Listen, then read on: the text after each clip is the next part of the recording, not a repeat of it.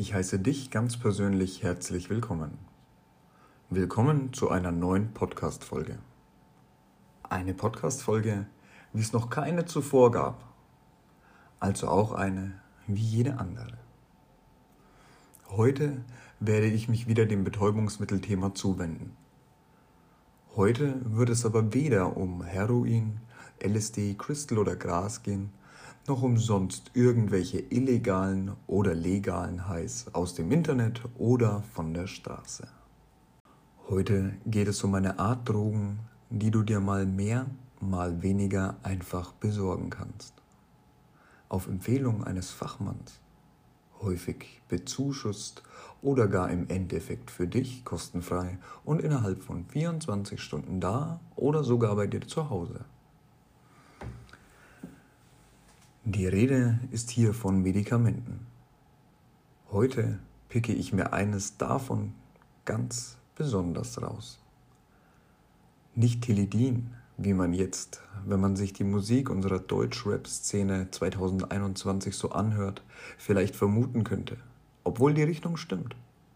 Wir nähern uns Heroin, Oxycodon und Fentanyl an, bleiben jedoch davon sogar noch weiter entfernt als Tilidin es ist.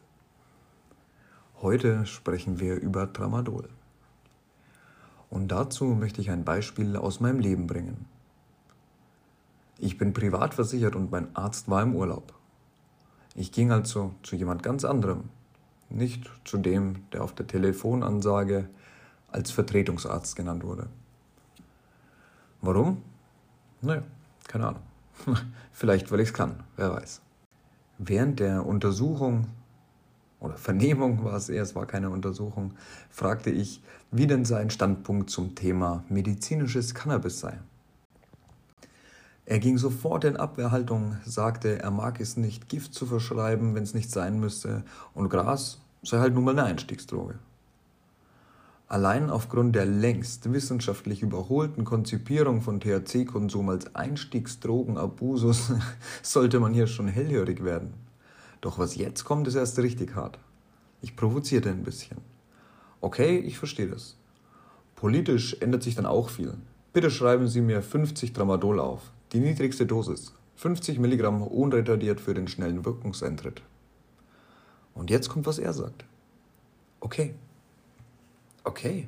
Und er fügte hinzu, Tramadol ist kein Problem. Ich konnte es wieder nicht lassen und hakte nach. Sehen Sie, das ist genau, was ich nicht verstehe. Gras, THC, Opioide, es ist alles noch im Rennen. Mit welcher dieser beiden Dinge schade ich vermutlich den Menschen mehr? Der Arzt stockte. Mindestens 30 Jahre Berufserfahrung kamen gerade ins Stocken. Aber der gute Herr war nicht aus den gewohnten, festgefahrenen Denkmustern zu befreien. Naja, Opioide können Sie wenigstens nicht rauchen, hat er gesagt. Darauf ich. Kann ich nicht? Wollen Sie jetzt die Tramadol oder nicht? Ja, auf jeden Fall. Die Dame am Empfang gibt Ihnen Ihr Rezept. Schönen Tag noch, Herr Lederer dass ich nicht lach, du Penner. Du konntest gerade entscheiden, ob ich als Kiffer entkriminalisiert werde oder ob eben dieser Kiffer in eine zusätzliche Opioidabhängigkeit startet. Und du hast dich ernsthaft für Zweiteres entschieden, du Vollhorst. Was ist mit dir los? Gut, zwar kenne ich mich aus, aber natürlich nahm ich trotzdem alle dieser Tabletten. Sie machen angenehm aktiv, die Wirkung hält lang und man merkt die negativen Effekte nicht. Einfach weil es lange keine gibt und sie sich schleichend annähern. Und genau da liegt auch die Gefahr von Tramadol im Gegensatz zu Oxycodon oder Fentanyl. Gras ist Betäubungsmittel. Speed, Ecstasy, Heroin, alles. Auch wenn es legal ist. Das weiß man und weiß, dass Betäubungsmittel gefährlich sind. Und da liegt der größte Unterschied. Tramadol ist kein Betäubungsmittel. Es ist ein Opioid, zu schwach, um in den deutschen DIN-Dschungel BTM genannt zu werden. Aber natürlich wirkt es bei 4 x 50 Milligramm super und lang. Es hält länger als Oxycodon. 200 Milligramm Tramadol frühs und du merkst sie am Abend noch. Versprochen. Aber Tramadol auf Rezept zu kaufen, kannst du einfach per Privatrezept. Das ist einfach ein Stück Papier. Hundertprozentig fälschungsunsicher. Und wenn ich den Arzt dazu bewege, zu glauben, dass ich 200 Milligramm am Tag brauche, brauche ich sie auch gar nicht fälschen. Ab und zu ein paar Tage weniger Milligramm pro Tag und schon knallt es auch wieder. Und weil man ja ein paar Tage weniger nehmen wird, kann man dafür in den Tagen davor, wo es gerade wegen der Toleranzentwicklung nicht mehr so knallt, mehr nehmen, weil im Schnitt 200 Milligramm am Tag ja okay sind. Und jeder Arzt verschreibt Tramadol, wenn du entweder gut reden kannst oder zwei, dreimal gesagt hast, dein aktuelles Schmerzmittel hilft nichts und du willst was Stärkeres. Wenn du noch angibst, Tramadol nebenwirkungsfrei genommen zu haben und zu kennen, dann hast du es bereits. Und dein Leben im Opioidrausch kann starten. Und keiner wird sagen, hey, geh mal auf Therapie, weil 200 Milligramm am Tag dich nicht so fertig machen wie Fentanyl, Heroin oder Oxycodon. Du kannst alles ganz normal erledigen, wie eine Motivationsspritze. Nur du veränderst dich schleichend. So schleichend, dass auch niemand auf die Tabletten kommen würde. Irgendwas hat ihn oder sie verändert.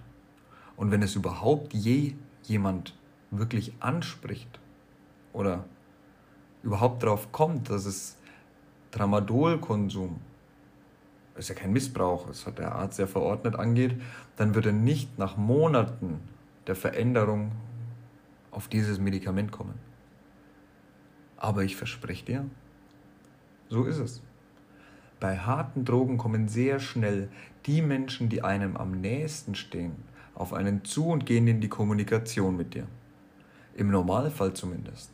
Bei Tramadol passiert das nie und der Mensch ist, wie wir wissen, ein Meister darin, sich eine eigene Welt zu konstruieren, die ihm gefällt.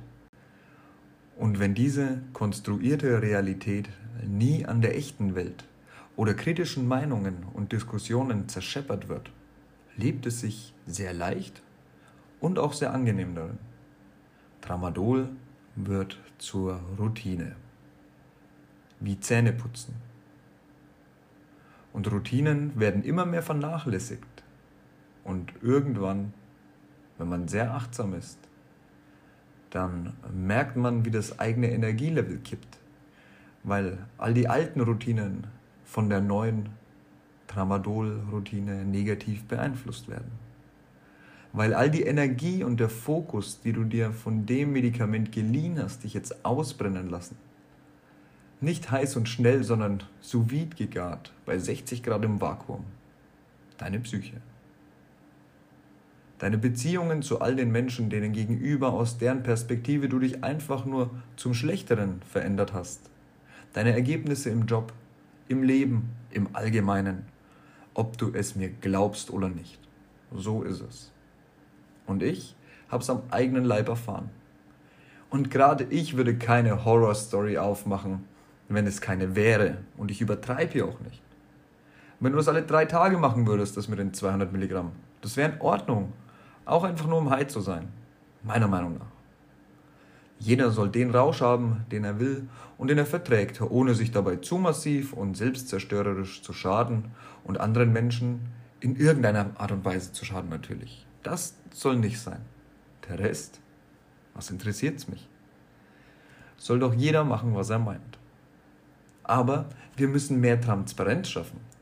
Nur weil das Gesetz etwas nicht als Betäubungsmittel führt, kann es trotzdem saugefährlich sein. Der gefährlichste Gegner ist immer noch der, den wir unterschätzen.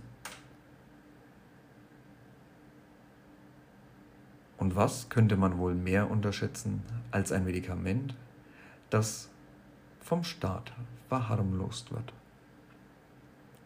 Ich habe es euch auch schon mit Legal Heiß gesagt. Unterschätzt das Zeug nicht. Wenn ihr nicht wisst, was ihr am Freitagabend machen wollt und haut euch jeden Freitagabend zwei, drei Tramadol rein, dann go, dein Ding. Muss nicht sein, aber davor muss ich dich nicht wirklich warnen.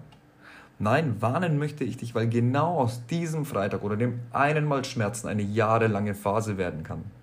Und Tramadol, glaub mir, nochmal, anders als Crystal oder LSD, gibt dir auch einen körperlichen Entzug. Keinen so starken wie Heroin oder Fentanyl oder gar die altbekannten Benzos. Aber er ist da. Du fühlst dich krank. Richtig krank, wenn du Tramadol absetzt. Und das sollte uns allen zeigen, wie wichtig es ist, dorthin zu sehen. Meine Erfahrung mit dem Tramadol zeigt nur exemplarisch, wie es hierzulande in Arztpraxen tausendfach jeden Tag geschieht. Du glaubst mir nicht? Probier es aus. Geh zum Arzt. Die meisten von euch werden es bekommen. Und gerade Antidepressiva, Schmerzmittel, Neuroleptika und Benzodiazepine sind das, was dich am abhängigsten macht. Du hast richtig viel Zeit und jeder kann hineinrutschen. Denn am Anfang ist es eine Empfehlung deines Arztes. Und wenn es hilft, wird der Arzt dir auch die nächste und übernächste und überübernächste Packung verschreiben. Und wenn nicht dieser, dann ein anderer. Kennst du auch jemanden, der massiv Medikamente konsumiert? Der vielleicht süchtig davon ist? Kannst mir gerne eine Mail schreiben oder auch hier, ich glaube in der Beschreibung gibt es eine, einen Button, einen Link für Sprachnachrichten. Cool. Freut mich, dass ihr mir wieder zugehört habt. Freut mich, dass du persönlich mir zugehört hast. Und bis zur nächsten Folge.